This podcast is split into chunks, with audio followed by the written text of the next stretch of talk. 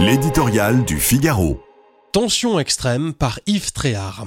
Emmanuel Macron et son gouvernement sont bien en peine de savoir comment envisager l'avenir. Les sondages soulignent qu'une majorité de Français ne les écoute plus. Il faut avouer qu'il n'y a rien de très folichon dans leurs interventions publiques. Les belles promesses répétées mille fois sur l'école, l'hôpital, l'écologie, la valorisation du travail n'emballent plus personne. La défiance est la plus forte. Pire, l'exécutif affiche aussi des discordances sur l'immigration notamment.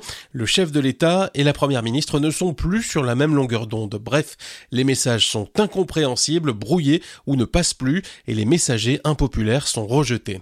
Le pays est à l'arrêt comme en panne. Or, l'abandon de la réforme des retraites réclamé à corps et à cri, les oppositions de leur côté n'ont rien à proposer.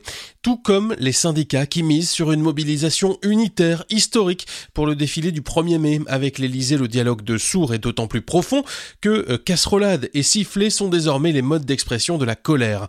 Quand les mots manquent, diagnostiquent les psychanalystes, reste le bruit et le tapage. Drôle d'ambiance qui traduit l'état de tension, voire d'exaspération qui règne en France. Ce samedi soir, une bronca du public devrait accueillir la traditionnelle venue du président de la République dans les tribunes de la finale de la Coupe de France de football. L'événement est placé sous très haute surveillance. Des violences sont également redoutées autour des cortèges de la fête du travail. Comment sortir de ce climat malsain? Elisabeth Borne vient de tendre la main au syndicat pour tenter de renouer le dialogue.